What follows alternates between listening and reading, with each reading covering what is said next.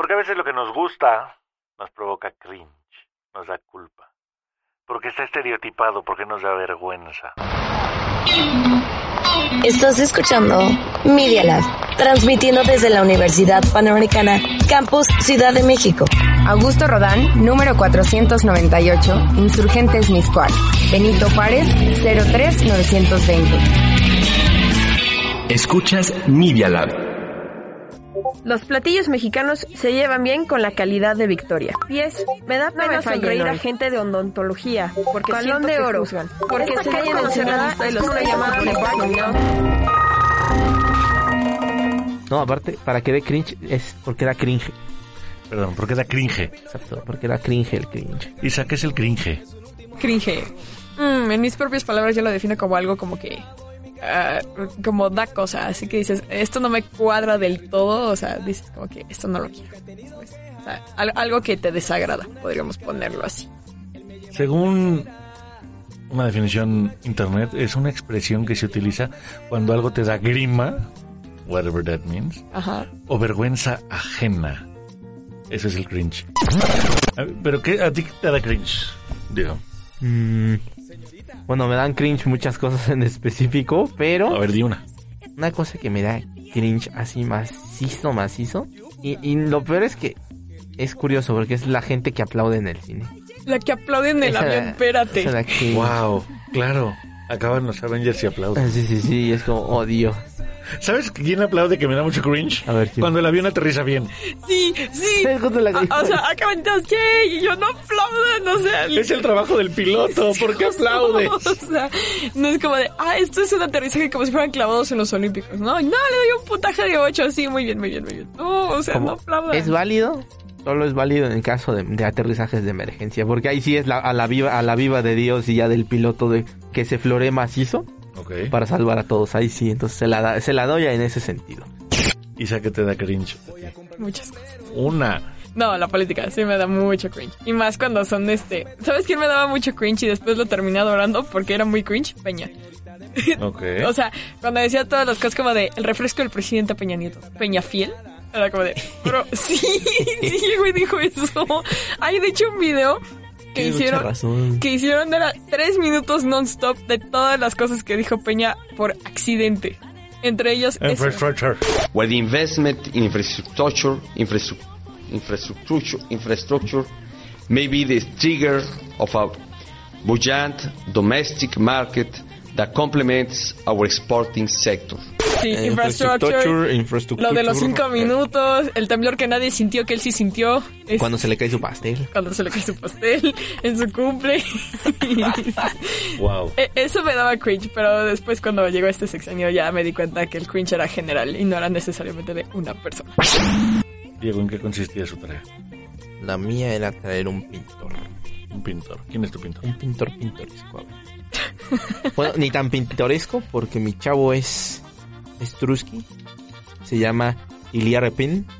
que Él es uno de los pintores rusos más importantes. De hecho, es de los que tu- fue como un icono para este, ¿Cómo se el, llama? el amigo de nadie, Joseph Stalin. Se llama Ilya con Y, o sea, I-L-Y-A Repin. Así como se oye. Fue un destacado pintor y escultor ruso de origen ucraniano. Ugh, No, ya empezamos mal. Tiene que ser ucraniano, porque es ruso de origen ucraniano. ¿Por qué no lo dejan como ruso? ¿O ucraniano? Bueno, sí. Ucranio, es un ucranio. ¿Es un ucranio? Sí, es que es el gentilicio ucranio. ¿No es ucraniano? No, es según yo son ucranios. Yo era ucraniano, según yo, pero no sé. No sé, a ver. A ver, vamos a, vamos a yo lo he escuchado en varios noticiarios que dicen los, los ucranios. ¿A quién sabe? No, de hecho, Ambas formas son correctas, pero se prefiere ucraniano. ucranios. Es que suena Ah, raro. sí, suena ucranio, como, según yo Suena como elemento de la tabla periódica. De hecho, ucranio. sí. O sea, literal. O, siente que, o se siente hasta más despectivo como ese ucranio. Imagínate como insulto estaría chistoso. Ucranio. Sus obras, enmarcadas en el realismo, contienen a menudo una gran profundidad psicológica y exhiben las tensiones del orden social existente. Murió el 29 de septiembre de 1930 en San Petersburgo, Rusia. ¿Y por qué lo escogiste? Porque tiene pinturas muy, muy bonitas, más que nada por lo mismo que es del realismo, entonces creo que justamente lo que destacaba justo eso es que se ve como si fuera una, una foto, esas pinturas. y los rusos más específicamente, que ellos son los que sí, casi casi las arrugas las pintaban. Pero más que nada lo puse porque va relacionada con un- una imagen, una pintura que tengo que es la que te comenté ahorita antes de empezar, que es la de Iván el Terrible y su hijo, que la pintó que literalmente la, la imagen que retrata la, la imagen como de, de horror y desesperación de Iván después de haber matado a su hijo en un arranque de ira. Ahora, nunca lo había visto a Repin, pero me da un aire a Van Goghesco. Es como Van Goghesco goyoso. Es que no sé. O goyoso. Siento que más goyoso Van Gogh es porque Van Gogh no se vería tan realista, Bueno, pero, no, pero ve los, ah, ve los retratos. Sí, Es un sí, poco tiene Van una Goghesco. pinta de Van Gogh. Pero es muy, o sea, Sí, conserva el, el realismo muy fuerte. Eso, y mira, te digo, va relacionado porque hay una imagen que te acabo de, de comentar que es literalmente un meme de que es una réplica de Gru y un Minion. O sea, un- el Minion es, es el hijo de Iván. Y está igualito. fue. Pero se ve tan curioso porque la cara de Gru es de, oh Dios, no manches, es Kevin. Mira, Isa. Bro, sí es cierto. Qué macizo. Kevin. Mira, aquí está. O sea, No, o se sea- parece. Ok, ¿por qué escogimos entonces? Por el realismo. Sí, por eso, y pues justo, digo, más que nada por esa pintura en específico, que justamente creo que retrata muy cañón, aparte de que justo fue una época antes de la de Stalin, o sea, pasaron de un infierno peor a otro más peor, O sea, pasaron de Guatemala a Guatepeor. exactamente. Sí. Wow. Ok. Porque, pues, no, como es, no le dicen Iván el Terrible de a gratis al señor. A ver, cuéntanos, ¿por qué le dicen Iván el Terrible? Mira, no me acuerdo bien que todas las cosas que había hecho Iván, pero entre ellas hubo masa- masacres y, y obviamente pues los mágicos desaparecidos, ¿no? Él era muy extremadamente como es reactivo, mi muchacho. De hecho, sí, es de los... eh, hay un top 10 de monarcas más sangrientos y más... Pero ya tiene más mucho sangre. muertito. Ah, no Fue- tiene muchísimo o sea, muerto. No, pero sí, de hecho está en el top 10. Fue un gran príncipe de Moscú y de toda Rusia. Primer monarca en adoptar el título de zar. Es considerado uno de los creadores del Estado ruso. Pero aquí no vienen a las salvajadas. Bueno, ya, ya lo encontré. Ya, Ya lo encontró. Ya. No, sí dicen que un- hay una reina, en Ma- la primera reina de Madagascar, que dicen que sí fue una cosa espantosa, al grado de que el hijo le pidió a Napoleón III que si podía invadir este Madagascar, porque si no, no iban a poder sobrevivir. Estamos perdidas. Perdidas, perdidas, perdidas. Órale. Ya para que pidas Dios. que los franceses te invadan es que ya estás perdido, o sea. Decían que hacía como de estos rituales de sacrificios y mataba a más de un millón de personas. Dicen, "Ah, estos son para los dioses y no era cierto, era porque la gente le caía mal. Mm. Y yo. Lo- Los reyes más sangrientos son muy interesantes. Sometió al pueblo y a los nobles con la horca y el látigo, y su furia no respetó a nadie, ni siquiera a su hijo al que mató con sus propias manos en un arrebato de ira. Esta actuación contradictoria es la que ha hecho de Iván una figura histórica muy discutida. Fue un personaje cruel y desequilibrado que, sin embargo, consolidó el Estado y lo agrandó, lo unificó y forjó una potencia mundial. Gobernó como un déspota sin freno y sin ley, y selló la historia de una Rusia que, en muchos aspectos, resulta incomprensible sin conocer los hechos de su apocalíptico reinado. Apocalíptico. Te estoy diciendo que por eso, te estoy diciendo que por eso pasaron de un infierno A otro a otro. Órale. sin rey, pero con dictador, o sea, Más por el, el buen Joseph, que sí, como es, le caes mal, desapareces, ya no existes. Hubo, de hecho hay anécdotas y justamente hay una imagen retratada de una foto que salía Stalin con otro ministro o algo así. Y le cayó de la gracia de Stalin y literalmente lo borró de la foto, lo borró de la historia prácticamente de, de- de la Unión Soviética. O sea, sí le mandaron a editar las fotos. Igual en la Segunda Guerra Mundial, que las fotos de soldados rusos sacándole como pertenencias a los soldados alemanes muertos, las editaron para que no se viera que estaban agarrando nada. ¿Alguno de ustedes vio En- Enemy at the Gates? No, Me suena en, en español. posible? No sé cómo se llamaba en español. no, yo la que veía con mi papá era la de The Man in the High Castle. que Ah, es la buenísima. No la he visto. Lenta como un caracol, pero es buena. Lenta. Es que yo la empecé a ver y me dio muchísima... O sea, yo vi la primera temporada nada más, así como en plan de, bueno. ¿no? no, se llama Enemigo al Acecho. Sale Jude Law cuando era muy joven. No me suena. Y Ed, Harris. No, a ver, y- voy a ver la imagen. La voy a buscar Ubico los también. dos actores, pero no me acuerdo de verlos en la misma película. Y se trata de Vasily Zaitsev. Y es, va- de- fue desde el 2001, pues ya tiene 21 años la película. Ah, creo que ya sé cuál es. Sí, creo que ya sé cuál es. Yo sigo así de... no. Sí, sí, sí. Bueno, sale... e- Es buena la película, pero al final lo que me acuerdo es la verdad histórica de Rusia, ¿no? O sea, este era un héroe de guerra condecorado, era un francotirador que hizo muchas cosas por Rusia, era un gran ruso y todo, pero las- aunque se retiró como héroe, vivía muy mal Es en que su socialismo Sí, sí, sí. heroico. Es que de hecho es muy curioso porque de hecho, eso me acuerdo que lo escuché, lo escuché por un juego y después lo investigué que justamente era igual simulaban, ¿no? De que eran sol- lo- los rusos que cortaron la bandera del, del Reichstag y, mo- y pusieron la bandera de la Unión Soviética.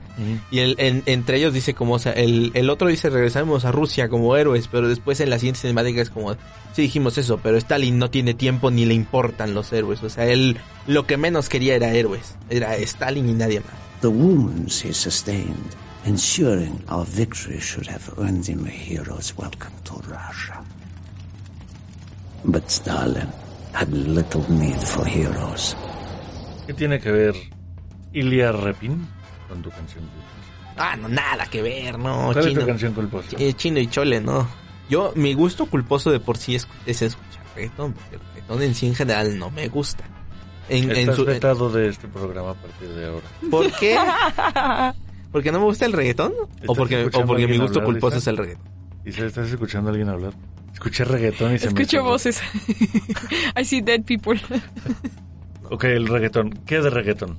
¿Qué Mi- canción Por trajiste? eso, por eso, espera. Mi, mi canción es reggaetón moderno. Es el, el, el conejo malo, maldita sea. Por eso es, por eso es No, extremadamente ya, culposo. No quiero escucharla y no quiero escucharla. Estamos Es en contra del- extremadamente culposa. Estamos en contra del conejo malo en este lugar.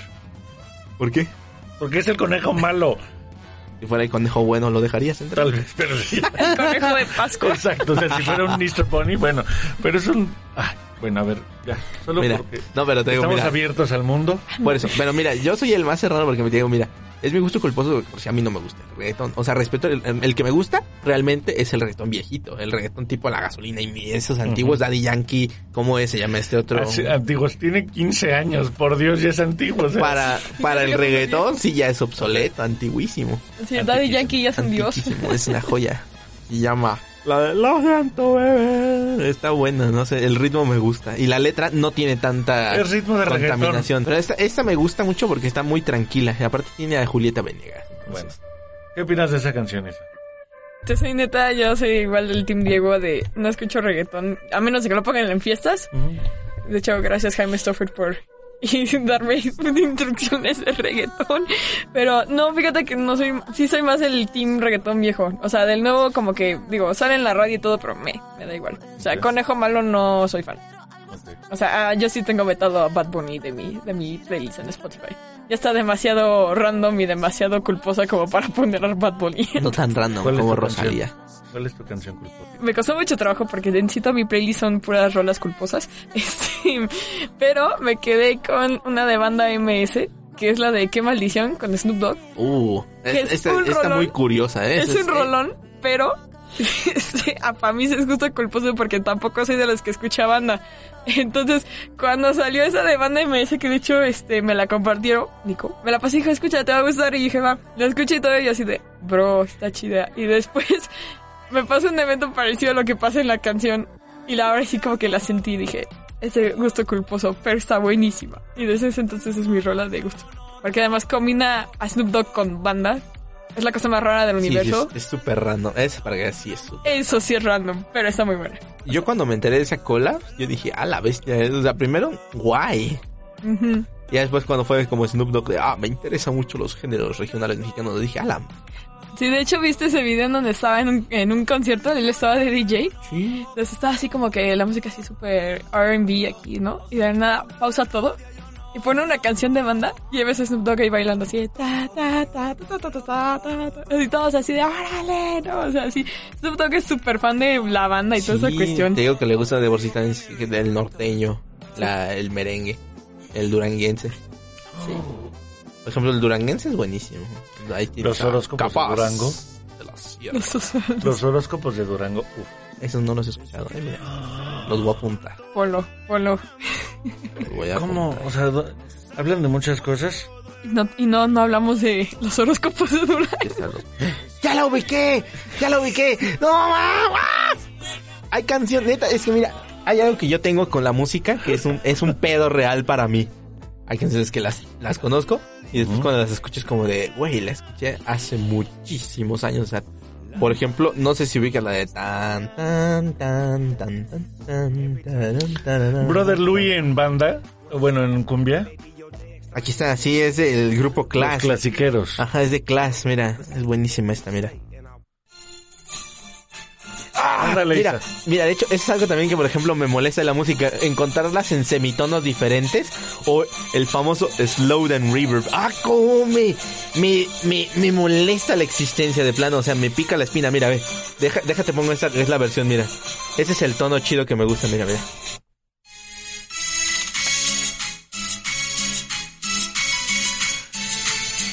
Este es el, el ritmo real. Es como la mejor clase de cumbias que vamos a tener. Apenas Bueno. ayer fui a ver a la Sonora. pues, ahora tengo fresco todas las cumbias. ya lo Ahí les va mi, mi gusto culpa. A ver. A ver.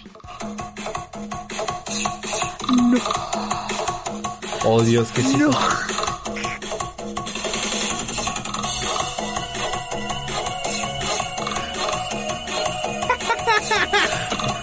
te pases. No, hombre. A ver, a ver.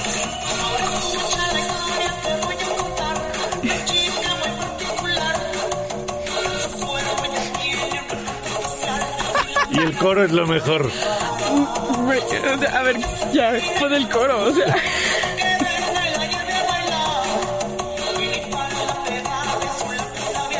No te pases.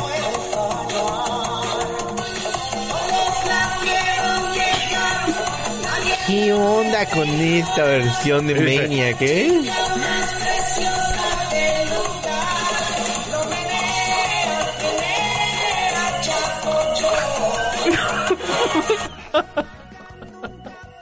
Vaya dato Está perturbador. buenísima, eh.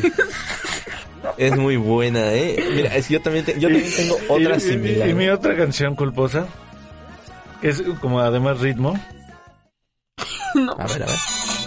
Ah, no, esa no es culposa, es buenísima esa. Sí, esa no podemos decir no. O sea, pero es el merengue.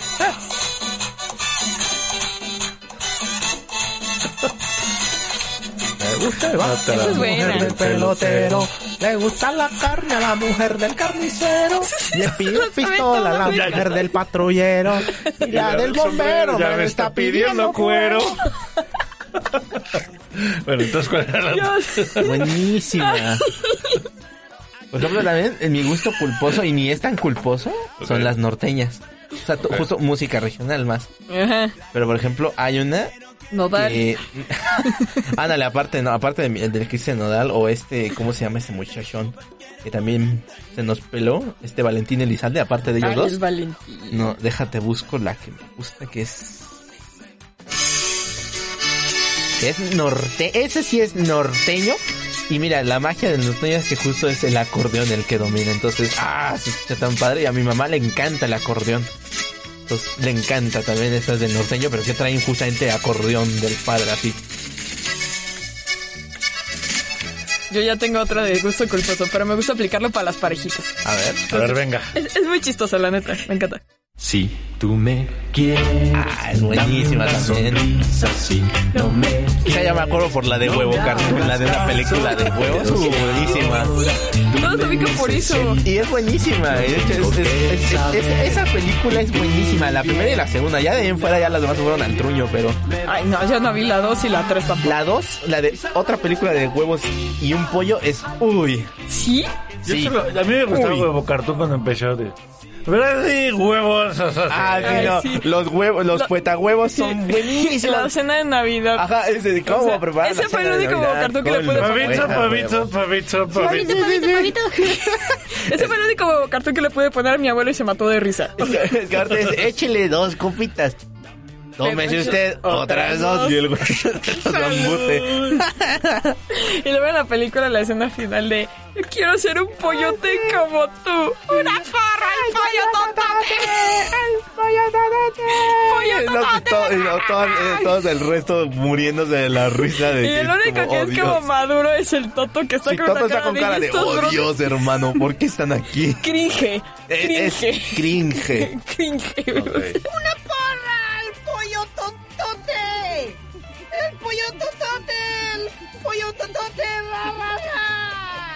A mi obra. Esta es una que me gusta mucho que se llama La persistencia de la memoria.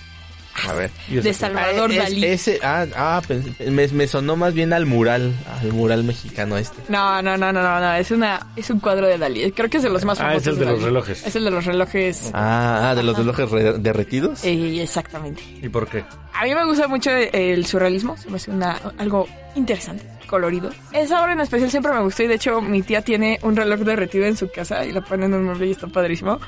Y este, y sí, pues Dalí me gusta. O sea, no hay como algo así súper significativo, así que o sea, es como me gustan los relojes derretidos, tiene un buen concepto. O sea, solo fue por ser random y ya. Sí, en pocas palabras, sí. Era eso las meninas y prefiero algo más random que las meninas. Ok, muy bien. Algo que podamos profundizar sobre Dalí y la persistencia de la memoria. Dalí estaba loco. es relativo. ¿Saben esa anécdota de Dalí? ¿Cuál? A ver, vino a ver. México. No. ¿A poco? Tengo un amigo que tiene los bigotes como él y se los deja así también. Respingados. Y no es Camilo.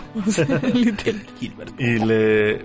O sea, me parece que vino a México y dijo que le había gustado mucho, pero que no quería regresar porque no le gustaba que hubiera algo tan surreal, que hubiera algo más surreal que sus propias pinturas. Bueno, es que sí México son- es surreal. México es surreal, o sea, y si Diego Rivera y Frida Kahlo no te cuadra tampoco, o sea, sí. Como dice en el Nunci y como la frase domina, México mágico y surrealista. Sí, sí somos, sí somos. O sea, ponte a ver que fuimos los únicos que nos reímos de una tragedia como el muertes, temblores y, y, y- y cualquier cosa que pase en este país. Bueno, una cosa que les gusta mucho a todos los de afuera es nuestra relación con la muerte. Sí, De hecho, Día de Muertos. como en vez de temerle nosotros como, ah, pues ya me llegó, ni modo, ¿no? We embrace death. Y además This es is como, ay, mira, te voy a traer. com-". O sea, ¿cómo dicen? Esa frase me gusta mucho, ¿no? La comida mexicana es tan buena que hasta los muertos regresan a probarla otra vez.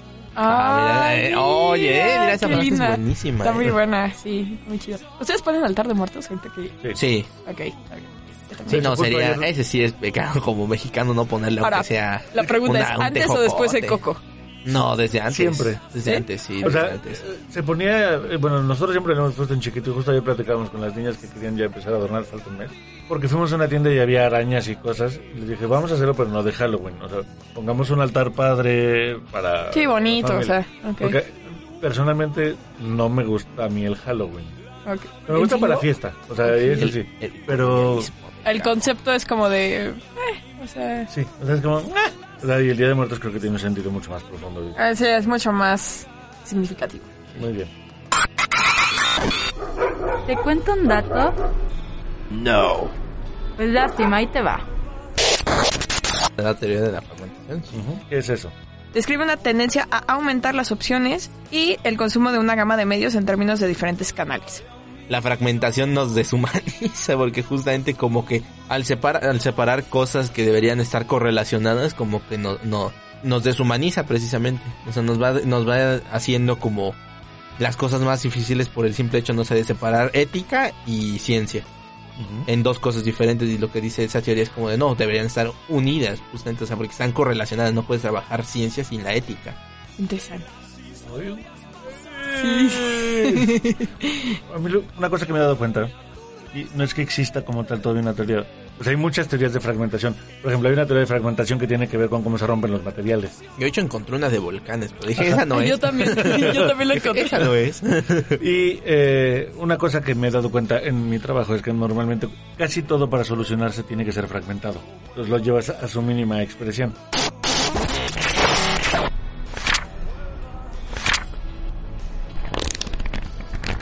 ¿Y este libro qué o qué? Pero entonces en mi afán de entender por qué las cosas se van fragmentando, encontré un libro que es una chulada. Es la cosa más elevada que he visto en mi vida. Me duele la cabeza solo de leerla. O sea, mi cosa de la fragmentación, maravillosa. Que se llama El mundo fragmentado. O sea, pero este es- lo vi y fue como, ah, lo necesito. Y nunca lo encontré, entonces encontré un PDF y ya lo imprimí. Está bien, está Pero- bien, no pasa nada. El tema de lo que dice es que, o sea, me voló los sesos muy cañón porque, o sea, la primera página es muy elevado el mentado libro, demasiado elevado. O sea, no he pasado creo de la página 10. Pero, o sea, es de 1989 el libro. La mentalidad de nuestra época o es demasiado rápida o demasiado letárgica. Cambia demasiado no lo suficiente, da lugar a la confusión y al equívoco. ¿no? Y estas características no son accidentales, como tampoco son el lanzamiento y el éxito de las marcas postindustrial y posmoderna. 1989, ¿ok? Ambas proporcionan una car- caracterización perfecta de la patética incapacidad de nuestra época para pensarse como algo positivo o incluso como transición. Así es llevada a definirse simplemente como post-algo, por referencia a lo que ha sido y ya no es, y autoglorificarse con la curiosa afirmación de que en sentido, la ausencia de su sentido y es la falta de estilo. La falta de estilo. Vaya, Yo- y eso lo dijeron hace 32 años. Yo me impacté con lo que dijo, como nuestro patético intento. Sí. es Es como, que- oh Dios. Si eso fue patético que somos. Acknowledging. No, pero, y al final empieza a decir, ¿no? Nuestra sociedad hoy tendría que ser una sociedad mucho más relajada. Sí. que trabajara menos. ¿Y qué crees? Hola, Es al revés. Ajá. Cuando hay pandemia fue al revés. O sea, No, y, pero lo empieza a decir, no, decían, la sociedad industrial cuando evolucionara tendría que cambiar. ¿Y qué crees? No está cambiando.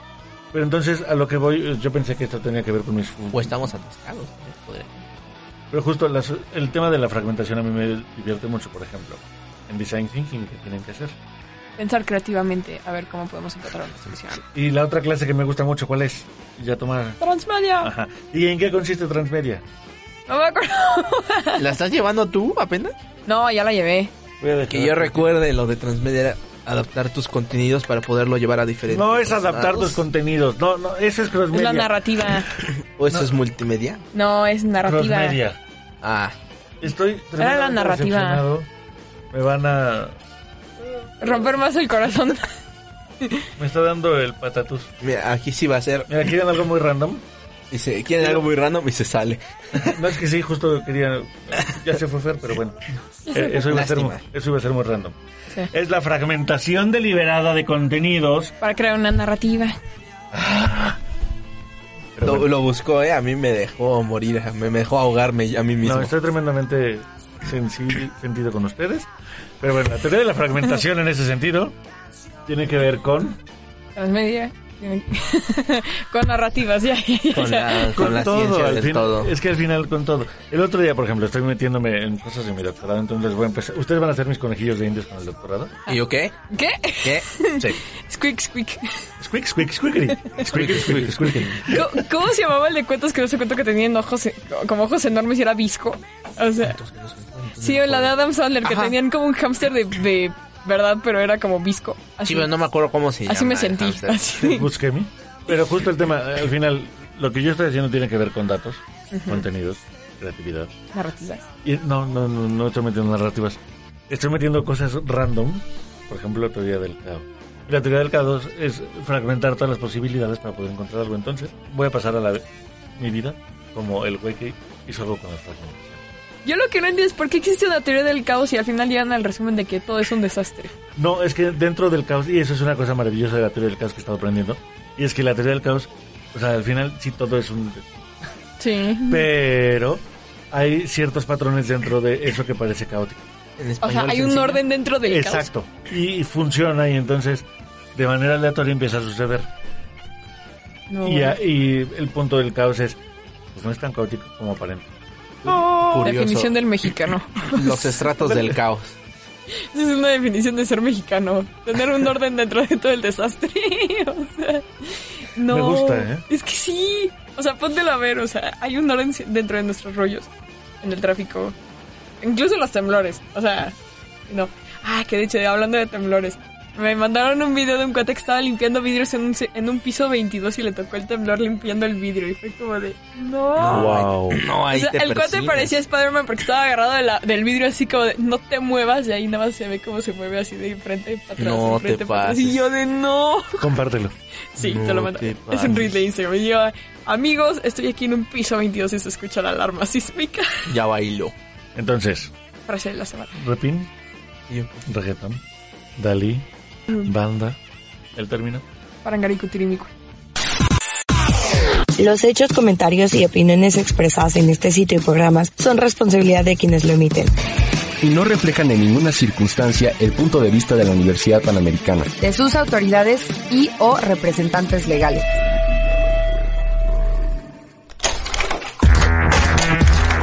La Universidad Panamericana tiene un laboratorio de medios que se llama Media Lab. Media Lab. Experimenta.